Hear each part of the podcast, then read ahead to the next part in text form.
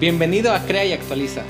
Un podcast nuevo y diferente. ¿Por qué? Porque queremos hacer uso de algo que se llama libertad de expresión, sin censura ni regulaciones. En este espacio nos damos la oportunidad de opinar libre, pero responsablemente, para crear una mentalidad positiva y objetiva. Evitando la parálisis intelectual, cultural y el estancamiento de crecimiento. Yo soy Miguel Zamorano. Y yo Javier Montes. Acompáñanos a platicar de todo lo que queremos saber y emprender un viaje para aprender aquello que desconocemos. Bienvenidos.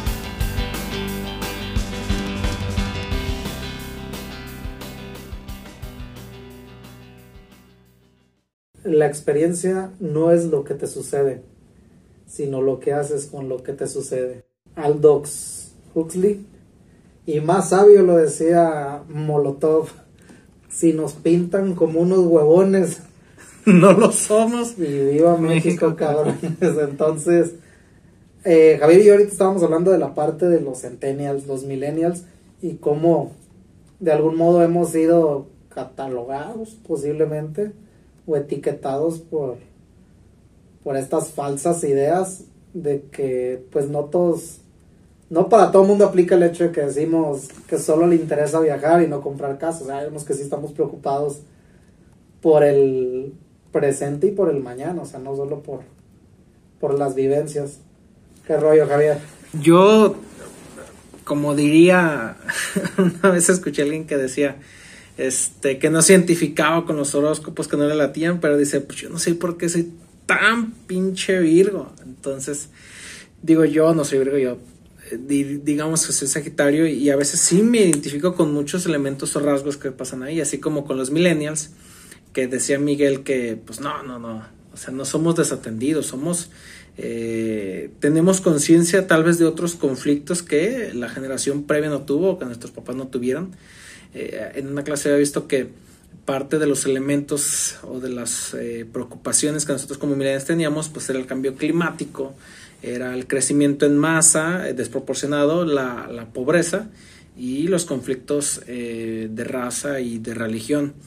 Que, bueno, entiendo que, o sea, últimamente ha habido decenas, centenas de movimientos que cada uno ha traído o empujado por un cambio social muy fuerte. O sea, Black Lives Matters este, es algo que está chido, o sea, que está dándole voz y que eh, está poniendo nuevamente, porque yo creo que ya ha habido eh, eh, en muchas generaciones esos cambios, o sea, y creo que a veces la- las nuevas generaciones o nosotros ahorita que tenemos un poquito más presencia en, eh, o, decirlo, nuestra voz y nuestro voto ya están contando desde hace un buen tiempo. Ya todos los millennials somos, digámoslo así, mayores de edad, entonces se está escuchando nuestra voz y, se me hace muy chido que movimientos digitales, movimientos este mm, culturales están emergiendo y nos están llevando por ahí. Este y pregunta, Miguel, tú como buen millennial, como millennial de Cora, Es correcto. este, ¿ya te sientes viejito? No, fíjate que no, no me siento viejito. Todavía soy un, un jovenazo. Este. No, pero lo que dices ah, tiene sentido porque en Nueva York, en el. No recuerdo cómo se llama el edificio, pero fue en Nueva York eh, que pusieron lo del reloj de los cambios irreversibles, que era una cuenta atrás hacia como el cambio climático, pues el punto a partir donde si no tomamos acciones, pues ya realmente ya no hay mucho por hacer. Entonces yo creo que es algo de las noticias que sí, sí me ha interesado y sí he dicho, pues se oye muy lejos siete años, ¿no? O hay tiempo para hacer algo, pero ya basado en la realidad, cuando digo, entramos a la universidad y tres años se van súper rápidos, entonces sí hay cierta conciencia, dijeras tú en, y en mi caso, ya no tengo hijos, pero ¿qué voy a hacer cuando tenga un hijo? O sea, ¿qué clase de mundo le, le voy a aportar? Entonces, creo que eso sí me ha motivado últimamente como a querer, no sé, aportar de algún modo mi granito de arena en algunos detalles, como no sé, recoger la basura ajena incluso, si voy caminando, me ha dado por si juntar la basurita que va en la calle y traer una bolsita. Este, la verdad, lo dices tú, también escuchaba yo personas que dicen, no, a tu generación no le importa más que viajar. Solo quieren experiencias y nada futuro. Y la verdad creo que ahí sí hay una discrepancia de opiniones, porque, no sé, por ejemplo, tú eres millennial, yo soy millennial y la verdad sí estoy interesado en dónde voy a vivir en el futuro, pues de hecho, creo que es algo que nos debería preocupar a todos.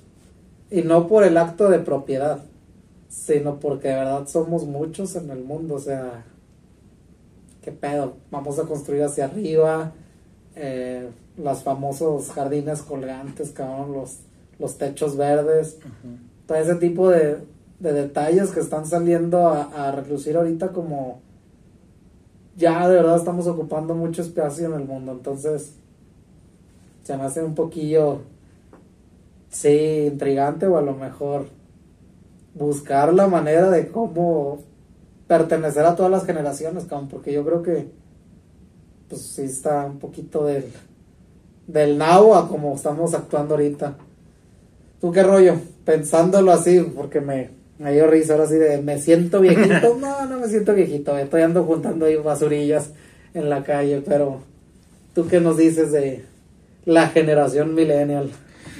Eh, um, digo, a mí, sinceramente sí, la parte del crecimiento en masa sí me, me ocupa un poquito. En el hecho de que... Eh, como trayendo un poquito a colación los temas de, del número de hijos o la, la, el grosor de la familia nueva.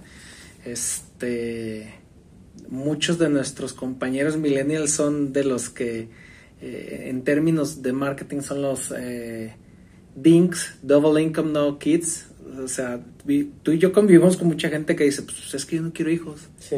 Y, con, y, y son, y se van a la aventura y se van a viajar y y algo así, digo, todos tenemos etapas, pero yo sí conocía, bueno, en un tiempo conocí un, un compañero del trabajo que decía, pues es que, o sea, mejor así, o sea, juntamos nuestros dos sueldos, nos vamos a viajar, charla, pero bueno, ya después les llegó el amor por y ya tienen su, su heredero, decía otro amigo. El, el primogénito. El primogénito, entonces, sí, para mí a veces es como esa parte, digo, en, en, casa fuimos tres hijos y creo que la libramos muy bien, o sea, entonces para mí a veces sí esa parte de decir, bueno, ¿qué tal que el día de mañana, eh, yo digo, poquitos para darles mucho, ¿no?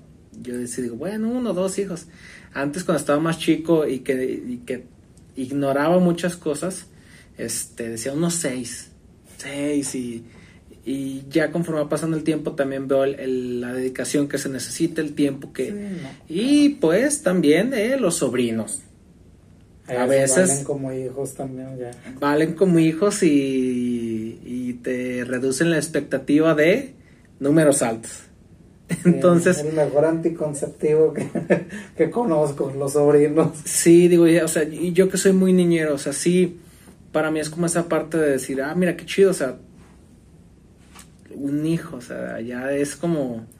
Un, a veces había platicado con Miguel y decía, no, pues es que sí me está, sí está hecho tener un mini mí. Y, y, digo, para mí sí es parte de mis elementos de vida que digo, o sea, quisiera, uniendo toda esta situación que, que marqué como contexto al principio de Millennial, sí, o sea, sí digo, o sea, quisiera que mi hijo eh, llegara con una conciencia donde eh, no hubiese en su mente un conflicto racial o, religioso, que él simplemente dijera, bueno, pues es que este es Miguel y, es mi amigo. ¿Y de dónde viene Miguel? Ah, pues este, en este caso mi amigo Miguel de Nayarit y ten, tengo eh, mi conocido José Luis y, este Jonathan de Veracruz. Tengo este por ahí amigos de Oaxaca y, para mí eh, me enriquece o sea, quisiera que mi hijo también viera esa parte donde dices, ah, mira, las costumbres de, de Miguel ahora me están aportando esta parte. O, ah, mira, esos, esos, con todo respeto, esas coritas, esos nayaritas son perros para el trabajo. Sí, sí. Entonces, eso sí me latería y que si va a haber agua, que si no va a haber agua, que si en el 2050, que, o sea, sí, sí digo, o sea, chale, o sea, sí me gustaría que, o sea, mi hijo en, en, en esa época pues siga con esta misma conciencia de cuidar el, el- el planeta, pero también este, pueda aprovecharlo un poquito. Este, en, en- dentro de mis notas veía que muchos de los enfoques o visiones un poquito eh, para nosotros los millennials eh, relacionados a la carrera, lo relacionamos con la pasión. Que algo que nos apasionara era como nuestro camino que queríamos escoger de carrera. Eh, nuestro estilo de vida era algo que nos hiciera sentir la plenitud y para nosotros la familia significaba aventura. Este, contigo, Miguel, cuando te planteas viajar o ahorita que eh, para ti es, es como dicen, o sea, tú ya estás en la etapa donde tienes tu dinerito para irte a bajar, tal vez todavía estás con, con tus niños, bueno, pues, que, que tu enfoque es hacer tu cochinito para darte una vuelta, o sea, digo, eh, yo sí quisiera o me gustaría que mis cochinitos dieran más guitarras, pero ahorita están dando educación. Entonces, ¿cómo lo abordas tú para ti esa parte de, de sentirte en Belén y decir, bueno, es que ahorita ya me toca conocer y eh, quiero explorar? Fíjate que hay algo bien chido aquí. Descubrí los vuelos baratos, cabrón. Este, descubrí los meses sin intereses. No, este, buen consejo, eh, búsquenlos en modo incógnito. Martes, miércoles, 2, 3 de la mañana. Y si tienen un contactillo ahí en Volaris, que los puedan pasar los, los descuentos. Ya hay una marca, ni modo. Pues ahí le hablan. Este, saludos Lupita. este, no, la verdad, eso sí es true story.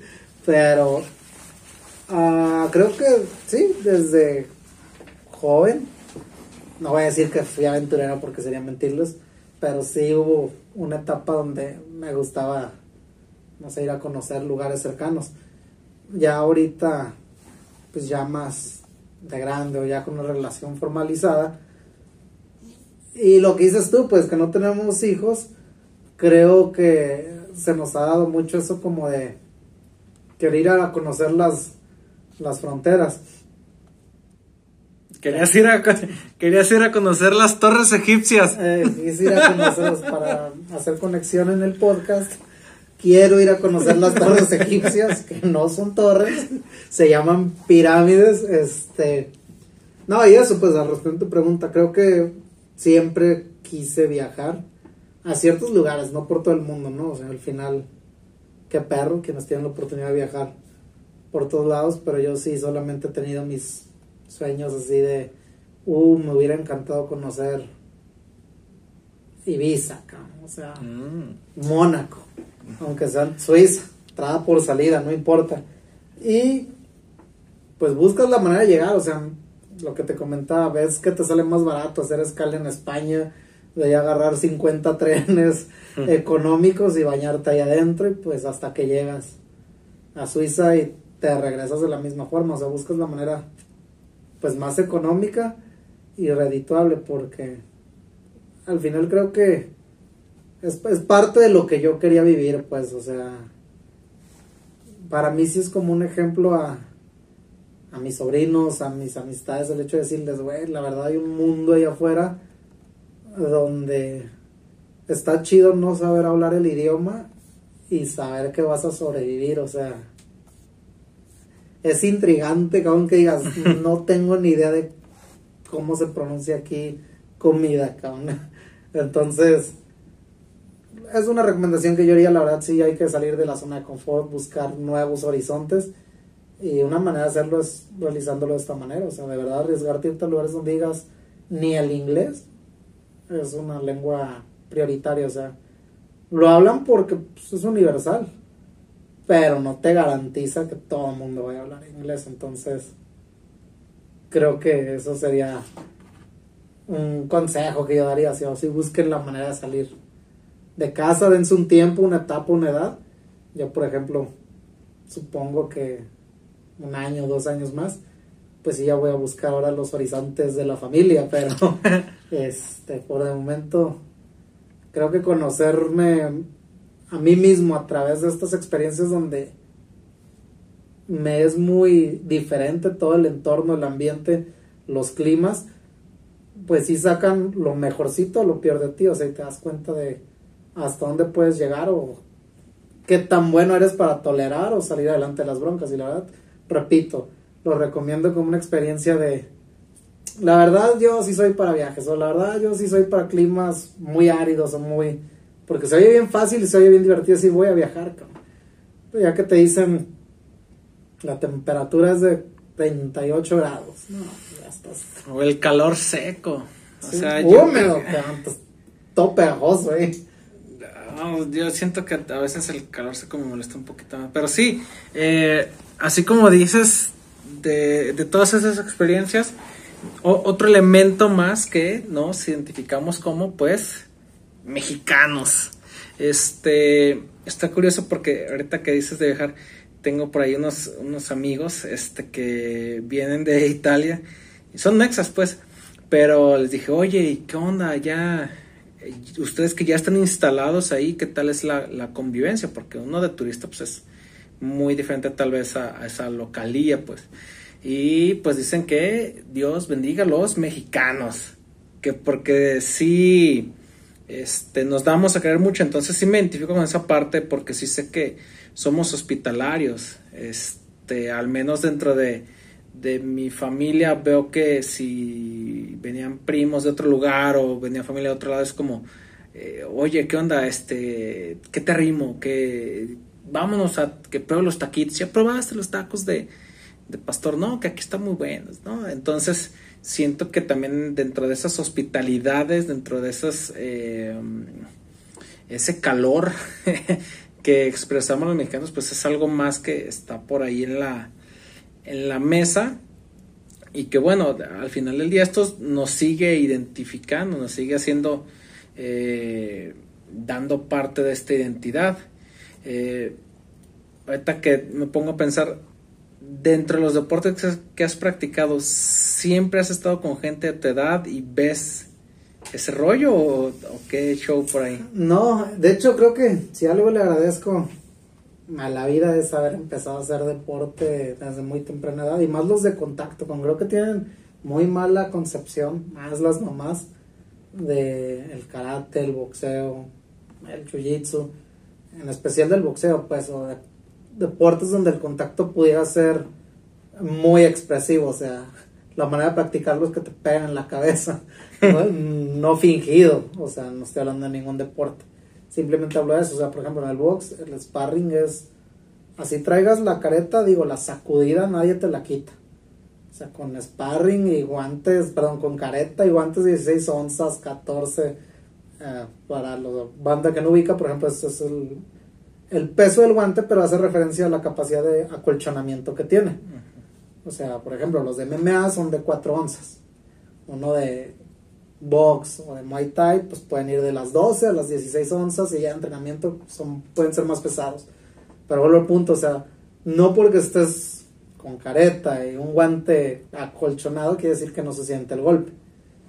Pero creo que en esos deportes de contacto es donde, en mi experiencia, la amistad se ha visto reflejada más sincera y honestamente. O sea, tal vez si tú quieres, porque pueden ser a lo mejor un deporte más humilde en sus inicios. O sea, no digo que todos, tenemos al Canelo que tiene ahí su colección de carros millonarios. Pero eh, dentro de esas comunidades como que todo mundo te tira ayuda, pues me ha tocado que viene gente de otros países o otros estados y aunque hay un, lema en MMA o en boxeo que enemigos en el ring, amigos abajo de él, o sea. Además de que traigas rivalidad ya casada, pues sí, es otra, otra onda. Pero en MMA sí me ha tocado, pues eso, ¿no? Pues a que terminas de agarrarte a, a madrazos con uno, básicamente. Pero ya estás tomándote el suerito o la cerveza con él después de la pelea. O incluso puede ser del otro equipo y le ganó a tu amigo pero siempre termina el, ah, cuando quieras ir a visitarnos, ahí estamos, cabrón.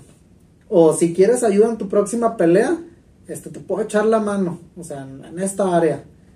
Y siempre existe esa fraternidad, entonces yo creo que sí, eso me dio a mí la oportunidad de tener muchos amigos o sentirme acogido en muchos estados y creo que está también esa parte muy chida, pues que eso a mí me dio pauta a de repente tirar o pedir que me hicieran el favor cuando iba, no sé, a Vallarta, Puebla, Manzanillo, casi que decía, güey, la neta no tengo para el hotel, pero pues ahí puedo dormir en una academia en el suelo. Y la neta sí está perro, eso es una vivencia que de joven, digo, sí, sí tuve la oportunidad de practicar. Y está chido, no sé si en el ambiente de la música, porque ahora sí que somos pues dos opuestos, ¿no? O sea, es la parte como artística suave Sí. y la otra de contacto, no sé si has tenido dentro de los viajes que has realizado en grupo, alguna vivencia así.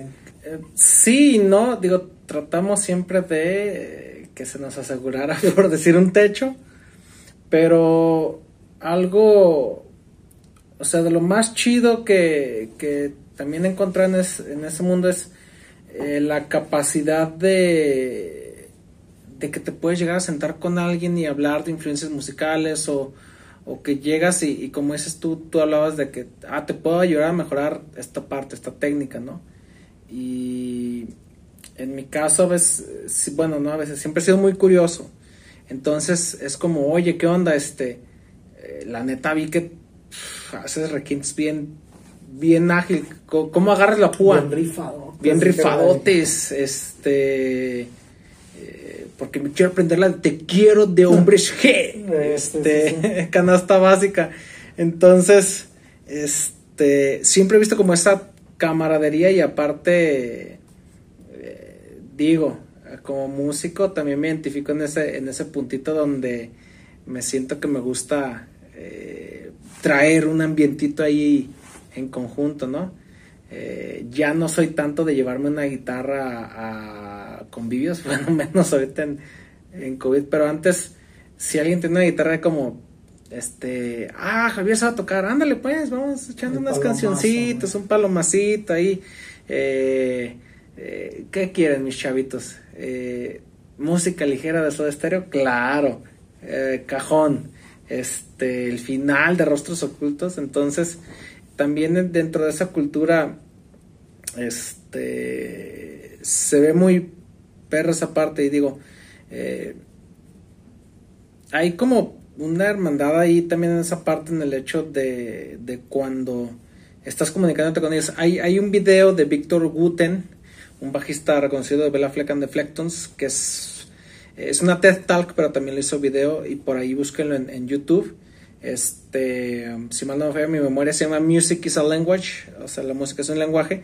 Y hablaba Víctor Guten que en la música es algo súper chido porque muchas veces eh, hace la alusión al lenguaje porque cuando tú estás hablando de bebé, todo el mundo te celebra y las palabras no hay problema. Entonces dice, a veces en el mundo de la música te encuentras gente que te permite dialogar, o sea, tú hablas muy poquitas palabras en tu guitarra, en tu instrumento, pero hay alguien que está a tu lado y que habla todo el lenguaje y, y es letrado y fino en su expresar. Entonces, ese, esa comunicación, ese lenguaje, pues está muy chido. Entonces, sí es, sí es interesante cuando, cuando puedes convivir con alguien más.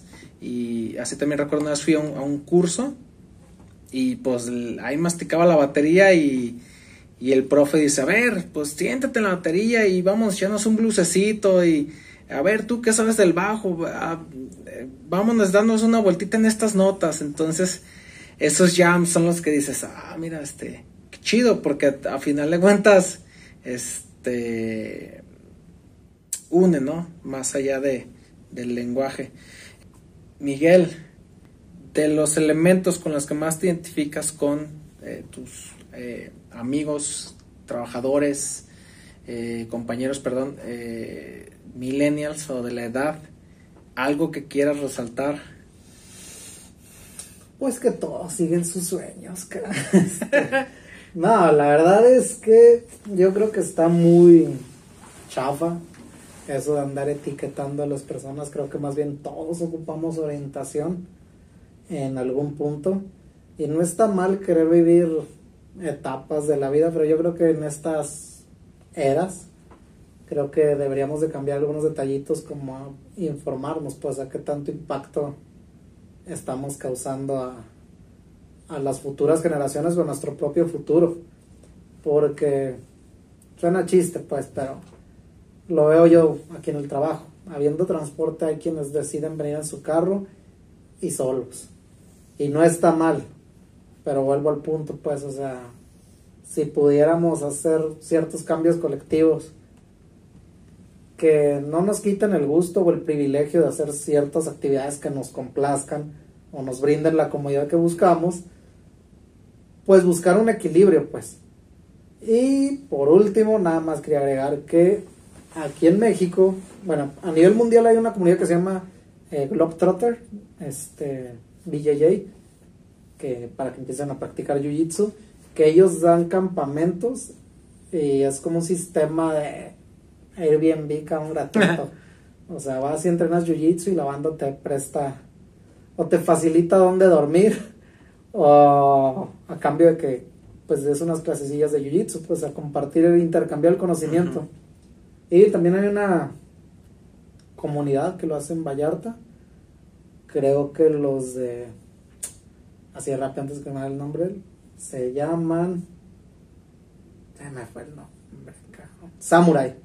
Samurai Fight Center y entre otros gimnasios de México, este, tienen un campamento también muy chido donde pues lo hacen en Vallarta, creo que en Punta Mita, la verdad, no he tenido oportunidad de asistir a ese, pese a que varios amigos eh, se, han, se han ido o ha, existido la, insistencia de él, pues deberíamos de ir.